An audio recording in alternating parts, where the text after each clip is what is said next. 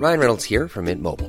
With the price of just about everything going up during inflation, we thought we'd bring our prices down. So to help us, we brought in a reverse auctioneer, which is apparently a thing.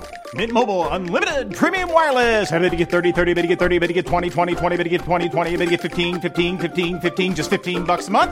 So, Give it a try at mintmobile.com slash switch. $45 upfront for three months plus taxes and fees. Promo rate for new customers for limited time. Unlimited more than 40 gigabytes per month. Slows. Full terms at mintmobile.com. Que te permitió subir a ti, precisamente lo que estás criticando. Me, me- me explico. No. Cuando hoy te piden un- una presentación de Flash, posiblemente no es tu expertise, y tú dices, yo le voy a dar, aunque amanezca estudiando, tú no tienes un background, no tienes nada, tú simplemente tienes hambre de aprender y Exacto. sale a camino. Exacto. Te piden una animación en After Effects y tú dices, esto no puede ser tan difícil. Exacto. Vamos a buscar Vamos la vuelta mano. y mete mano. O sea, tú construiste un expertise basado en meterte en cosas en las que, Que no tú sabía hacer. no eras experto. 100%. Si ahora mismo tú y yo decidimos que vamos a hacer un video musical, ¿verdad? Que viene un artista que queremos ayudarle, vamos a hacer un video musical. Exacto. ¿Qué tantos directores de fotografía duro podemos encontrar aquí? Posiblemente. Muchísimo. O sea, lo que te quiero decir, no, Te tan- no tanto como en Los. Ángeles. Sí, pero tú Tú sabes, sabes. vamos a que- poner tú en Los Ángeles o en Vancouver, qué sé yo, Pero que tú tienes un- una población con cultura de cine. Claro, pero O sea, entonces, yo pero quiero entonces decir, ¿por qué yo tú quiero un diseñador de, de escenografía. Pero entonces, ¿por qué Puede tú que hayan los cuatro, y no va, y seis, no va a. Vancouver a buscarlo? Porque posiblemente ese tigre gana de 20 mil, 30 mil dólares. Exactamente. Y estamos ayudando a este para. No hay presupuesto para buscar a un diseñador de Entonces escenografía, todo el mundo, diseñador de producción. todo el mundo se adapta a donde su bolsillo le llegue. Entonces al final del día tú vienes a República Dominicana a buscar eso porque sabes que tú encuentras talento que funciona a un precio súper, hiper, mega barato. O sea, yo tengo muchos amigos directores de fotografía que son la vuelta y que te van a cobrar a ti mil dólares por un, por un Por la dirección. Pero tú te vas, como tú dices, a Vancouver, donde yo vivo, que es la cuna de, de, la, de, lo- de, de- de los comer- de todo, del, del, film del- en general del en, Norte- en Norteamérica, y te van a cobrar 50 mil dólares, te van a cobrar 100 mil dólares. Entonces, ahí está la diferencia. Por eso vienen para República Dominicana, porque República Dominicana es un desorden y todo el mundo lo que anda es joseando. Entonces, como hay que josear y la cultura del joseo es real en República Dominicana, simplemente la gente viene para O sea, acá. lo que quiero decir es, nosotros básicamente nos mantenemos haciendo cosas en el país con personas que no necesariamente tienen la verdadera full calificación para hacer eso. Al 100%. Casi todas las personas aquí se han formado en el flow que hoy está En el formado. joseo. eh, En el joseo. en el Es decir, tú te comienzas a hacer una labor y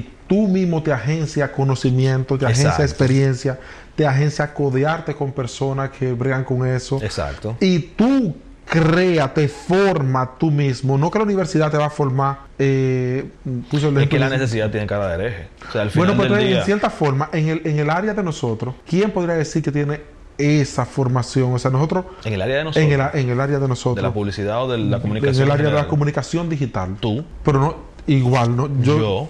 Tu formación en After Effects fue en la universidad, que si yo qué, que si yo No, cuánto, no. que tam- Tu formación en Photoshop es del Eso colegio, es, yo eso qué. es yu- youtuber. YouTube y José Exacto. y Gambre Necesidad. y hambre. Necesidad. Bueno, pues en general, los profesionales de las artes digitales están formados en República Dominicana en un Por porcentaje necesidad. altísimo en joseo y hambre Por necesidad. y buscándosele, aprendiendo. Y tú podrías decir que necesariamente son peores profesionales que los que se formaron formalmente en el primer mundo. Pero tú sabes. ¿Podría decirse? No.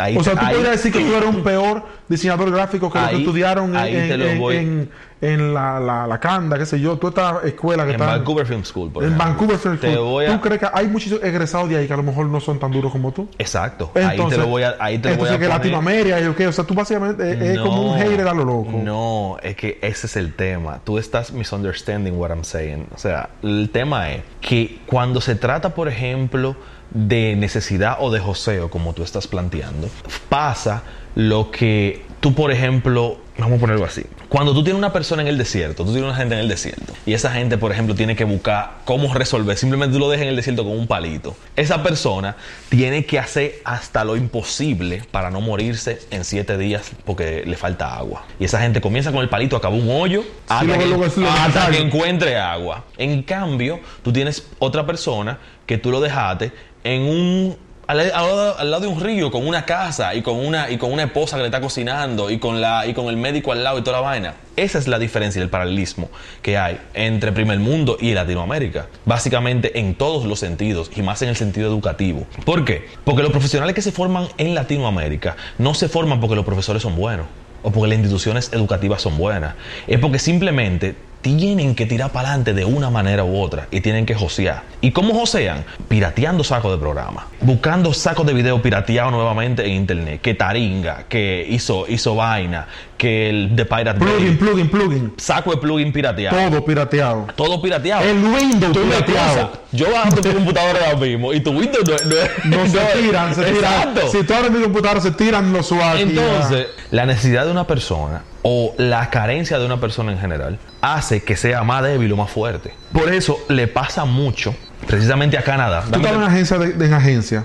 Aquí eh, ah, se han ganado, tú incluso llegaste a ganar un premio Cannes, Canes. Un Canes. ajá. Ok. Siendo las agencias como son, con un organigrama, como tú dices, desorden, con una jerarquía que no es la ideal. que no es real. Exacto. que no es real. Estamos compitiendo con lugares que tienen la jerarquía tal cual como es, que tienen el orden tal cual como es. Y República Dominicana puede tener personas con el power de, Porque- de sacarle milla a gente con todo ese. Porque precisamente compitiendo en esas vainas, viviendo en ese sitio y trabajando con gente de ese sitio, yo me he dado cuenta que, aunque Latinoamérica yo lo deteste, el tema del joseo convirtió precisamente a las personas de nuestra profesión en los mejores diseñadores del mundo. Latinoamérica es la cuna de los mejores diseñadores gráficos del mundo entero. Brasil, Oye, oye, Argentina, Colombia. El- cuando tú el trabajas, Caribe. en un lugar organizado, Sí, pero tú, déjame tú terminar. puedes de- enfocarte. No, déjame y de terminar. de- repente tú eres solo ilustrador. Déjame ter- Exacto, hay que Todos los tigres aquí editan. No, tú eres el que sabe Photoshop, edita déjame video. terminar de, ilustra idea. y de Tú todo. mucho. Déjame terminar de decir la idea. Y Dale. Por eso te digo, la comunicación en sí se divide en muchas ramas. Ilustración, que la- la- la- o sea, como que el arte de, de comunicación se divide en ilustración, en diseño gráfico, en 3D, en motion graphics, en, en- en- en producción de comerciales de televisión, ese tipo de cosas. Y cuando yo te digo que los latinoamericanos o los latinos son los mejores diseñadores del mundo, no estoy diciendo ilustradores, no estoy diciendo 3D motion, no estoy diciendo nada de esa vaina. Nosotros somos horribles en 3D.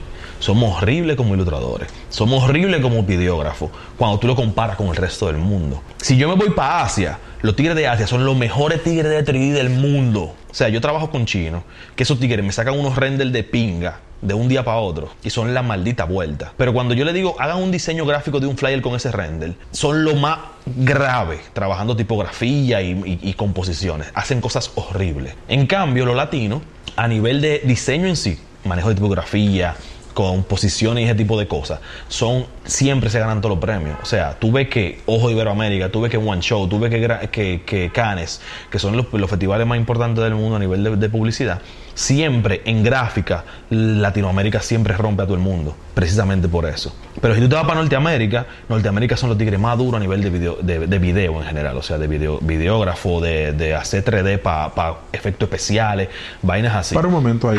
Fíjate que tú lo que acabas de mencionar ahora mismo es que nosotros somos duros en las cosas que se pueden hacer con recursos económicos y que ellos son duros en las cosas que se hacen con recursos más caros. Déjame explicarte por qué. Un muchacho de barrio que está queriendo josear un Eliu de Itesa, Exacto. ¿verdad? Tiene a su disposición el diseño gráfico, pero le interesa bregar 3D duro a nivel duro. Es la misma computadora que se necesita. No, claro que no. Tú quieres bregar video duro, Tiene porque que- tú eres el más pro. Se necesita tener cierto nivel de cámara, porque con el celular tú no vas a lograr Exacto, cierta imagen. exacto. Cierto lente, Exacto. ciertas luces y cierta máquina para editar eso. Es decir, posiblemente esa gente tenga ese tipo de recursos a Más, su disposición. Está, ahí, armar una Por eso- máquina gamer con todos los power. por eso te hice que la tú, analogía. que tú muevas 8K de lo que sea. A lo mejor tú dices, eso es normal para ellos y entonces pueden formarse en ese tipo de cosas. A lo mejor nosotros, como Latinoamérica, la pobreza económica Por eso te hice la nos analogía. forma en otra La cosa. analogía del desierto. Tú tienes que acostumbrarte o resolver con lo que tú tienes. Al final, nosotros no tenemos nada, básicamente, o no tenemos los recursos suficientes para poder tirar para adelante. Pues hay que resolver con lo que haya, con la Pentium 4 que estaba en el, 2000 en el 2003, con el Photoshop 6 o el Photoshop 5, hay que meter mano. Que tú le hacías un, un filtro y parecía como que era renderizando. exacto. Y tú Renderizando. dos horas esa vaina, tirando ahí un, un lens flare, esa vaina. Comparte este video con personas que crees que le puede parecer interesante. Dale like y déjanos en la caja de comentarios qué te pareció el contenido de este episodio. Los verdaderos códigos están en YouTube, pero también puedes en formato podcast, así que búscanos en Apple Podcast y Spotify. Puedes encontrarnos también en las redes